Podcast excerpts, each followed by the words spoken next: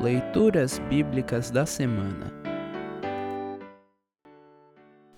A epístola para o quinto domingo de Páscoa está registrada em 1 Epístola de João, capítulo 4, versículos de 1 a 11.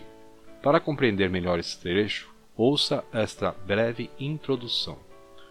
Quando o apóstolo João escreveu esta carta, havia falsos profetas negando que o Filho de Deus, Jesus Cristo, havia se tornado um ser humano para trazer perdão, salvação e vida à humanidade.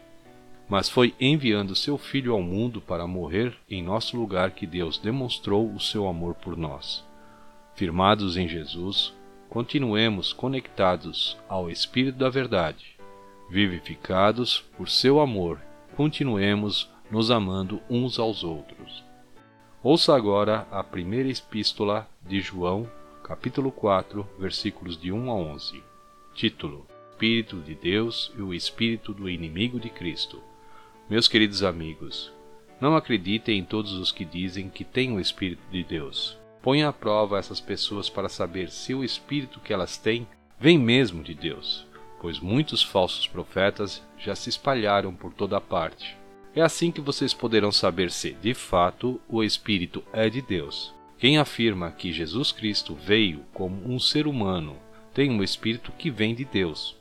Mas quem nega isso a respeito de Jesus não tem o espírito de Deus. O que ele tem é o espírito do inimigo de Cristo. Vocês ouviram dizer que esse espírito viria, e agora ele já está no mundo. Meus filhinhos, vocês são de Deus e têm derrotado os falsos profetas. Porque o espírito que está em vocês é mais forte do que o espírito que está naqueles que pertencem ao mundo. Eles falam das coisas do mundo e o mundo os ouve, porque eles pertencem ao mundo. Mas nós somos de Deus. Quem conhece a Deus nos ouve, mas quem não pertence a Deus não nos ouve.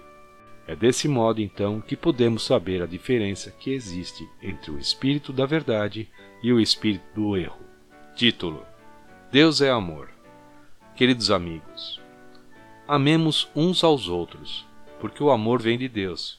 Quem ama é o Filho de Deus e conhece a Deus. Quem não ama não o conhece, pois Deus é amor. Foi assim que Deus demonstrou o seu amor por nós. Ele mandou o seu único filho ao mundo para que pudéssemos ter vida por meio dele. E o amor é isso, não fomos nós que amamos a Deus, mas foi Ele que nos amou e mandou seu Filho para que, por meio dele, os nossos pecados fossem perdoados. Amigos, se foi assim que Deus nos amou, então nós devemos nos amar uns aos outros. Assim termina o trecho da epístola para esta semana. Congregação Evangélica Luterana Redentor congregar, crescer e servir.